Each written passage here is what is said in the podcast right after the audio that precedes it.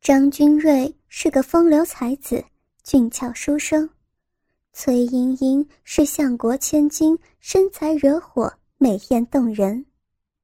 张君瑞虽然没有接近过女色，但对窈窕淑女早有君子好逑之意。而莺莺待字闺中，但已届怀春之年华，已有性欲要求，小妮子。春心动了，这样一对痴男怨女相遇，心灵的爱火自然是一擦即着。西厢宁静悠闲，书声朗朗，秀才张君瑞正在此静心修读，准备来年赴京考试博取功名。夜深人静，虫鸣不已，张生。放下书卷，伸直双手打了个哈欠。眺望窗外，月影婆娑，远处隐隐约约传来一阵女人的欢笑声。奇怪，我寄居这普救寺，乃一佛寺，寺中全是和尚，何来女人喧哗？张生暗暗思量，侧耳再听，喧哗声已经消失。张生不以为意，拿起书本想要再读，心中却不知怎么的一团紊乱。女人的笑声竟使他定不下神来。哎呀，读了很久，休息一下也是应该的。张生自己安慰自己，推门走入中庭，清风徐来，空气分外清新。张生。禁不住深呼吸了一口。普救寺很大，张生寄居西乡，苦读诗书，其余地方却从来没有去逛过。今夜反正书是读不下去了，正好散散步，他便朝后花园走去。后花园曲径通幽，没有一个人影。张生走着走着。觉得两旁是怪石嶙峋、古老藤木，形状恐怖，再加上怪鸟鸣啼，更加凄厉。他是个文弱书生，胆子本就小，这时不由得寒从底角生。功名要紧，功名要紧。他又自己找了个借口，转身走了回去。没走两步，突然又听见一阵女人笑声。张生心中一阵跳动，他的胆子突然间又增大了，顺着声音来处加快脚步。走了一会儿，他发现自己迷路了，女人的笑声又消失了，自己左转右转，怎么也找不到出去的路。会不会遇到狐狸精？想到这儿，他一阵紧张，左右一望。四周黑影幢幢，仿佛鬼影，一阵乌鸟嘶鸣，叫人不寒而栗。张生一阵颤抖，心中大为后悔，自己有书不读，却跑来这后花园。要是遇到狐狸精，真是死无葬身之地了。张生埋怨着自己，他三步并作两步，顾不得辨别方向。只要有路就跑过去。反正，路是人走的，有路一定通向有人住的地方，鬼又不用走路。张生顺着一条长满青草的小径，气喘吁吁地跑着，眼前出现一座小楼，红砖黄瓦，红色的灯宫，楼不大，却很精致，看得出。不是僧侣所住的地方。也许，是哪个秀才像我一样，也借着普救寺来苦读诗书吧。张生也是个年轻人，一个人读书正闲闷得很，正想找人作伴，当下走上台阶，小楼的纱窗隐隐约约透出一线灯光。张生举手想拍门，又停住手。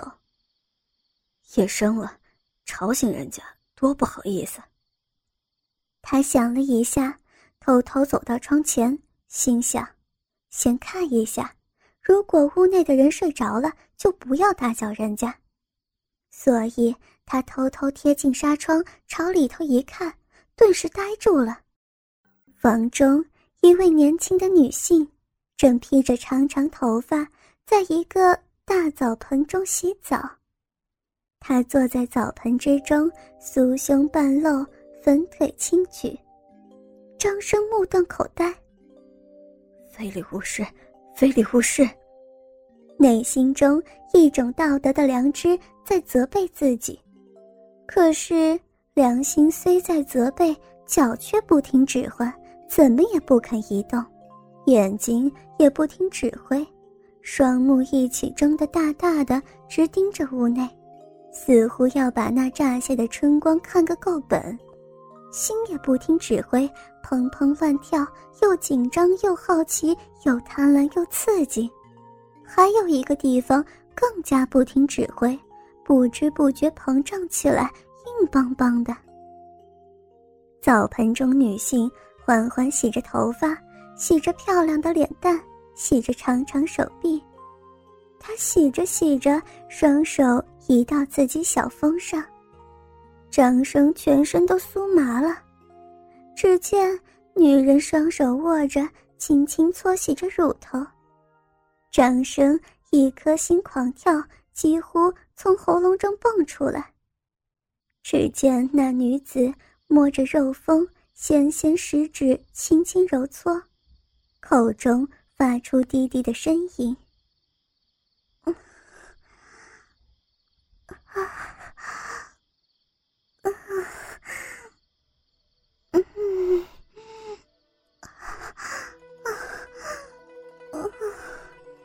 他整个脸蛋很红，非常妩媚，一双慧眼半开半闭，似乎很陶醉。张生一辈子也没见过这么刺激的画面，当下只觉全身血液加速流窜。只见女子银牙轻轻咬着樱桃红唇，从鼻孔中不停呻吟，更加大声。张生从来没有听过这种声音。他也没有想到，女人的呻吟声竟然可以这么动听。屋内的女人玩弄着自己的双峰，正在陶醉之际，忽听有人敲门。谁？他警觉地问道。“小姐，是我，我是红娘。”门外一把女声回答。“等一等。”澡盆内的小姐站了起来。她修长的双腿白得像雪，光滑的像白玉，双腿顶端一丛黑黑的小草。张生双手紧紧抓住墙壁，体内一股激烈的冲动几乎不能控制。小姐光着身子上前开了门，走入一位婢女打扮的少女。她就是红娘了。张生暗暗思量。红娘，你来干什么呀？小姐含笑问道。小姐，老夫人叫我来通知您，马上要到佛殿上香了。哦，知道了，你帮我抹干吧。小姐湿淋淋的裸体站在红地毯上，红娘取了一块大红布巾，轻轻抹着。张生目不转睛地望着。嘴巴张得大大的，恨不得一口吞下那肉峰。张生知道戏已经结束，不敢再留，便悄悄回到西厢。好了，荒唐够了。内心道德的谴责又占了上风，张生急忙用冷水洗了洗脸，定下神来。哎呀，我怎么这么下流？他惭愧的责备自己。望着墙上挂着的孔子画像，拜了三拜，以示悔过。然后他整了整衣帽，走到书桌前坐下来，拿着书本继续念着。可是书本上的白纸黑字不知不觉消失了，浮现出来的是那小姐的裸体。他连忙合上书本，闭上眼睛，可是脑海浮现的还是小姐洗澡时的情形。奇怪，读了十多年书，受过十多年教育，竟然抵挡不住这具女性同体吗？他内心又是自责又是痛苦。这个时候，普救寺的和尚法聪给他送水来，张生一把拉住他：“法聪啊，你们寺里……”今天晚上还做法事吗？是啊，今天是八月十五，本寺惯例要在午夜时分举行祭天佛典。那有外人参加吗？有呀，已故相国的夫人和小姐崔莺莺都会来参加。真是奇了怪了，那这两个女流之辈怎么会在半夜来参加祭典啊？哦，我们这普救寺啊，曾经被大火烧过，是崔相国出钱重修的。相国在京去世之后，老夫人运送他棺木回乡，路过本寺，主持决定为相国做七七四十九天的法事来超度他，所以老夫人和小姐暂时就住在本寺后花园里头。张生一听。原来是相国千金，难怪她长得雍容华贵、美艳动人。法聪，这祭天佛典，小生可以参加吗？不行不行，除了老夫人和小姐之外，外人一律谢绝。法聪啊，帮帮忙，让我也参加一次吧。不行的，住持要是知道，是要责罚我的。法聪，这是十两银子。帮帮忙嘛！白花花的银子摆在面前，法聪不由得心动了。那这样吧，你躲在弥勒佛的大肚子里头。原来，佛殿中弥勒佛大神像是中空的，肚子里头是可容下一个人。于是张生抛开书本，把孔老夫子和道德良心。全部抛到九霄云外去了，忙跟着法聪来到佛殿。时间尚早，佛殿上还没有人，张生便藏入佛像之中，一直等到午夜时分，庄严的祭典开始了。哥哥们，倾听网最新地址，请查找 QQ 号二零七七零九零零零七，QQ 名称就是倾听网的最新地址了。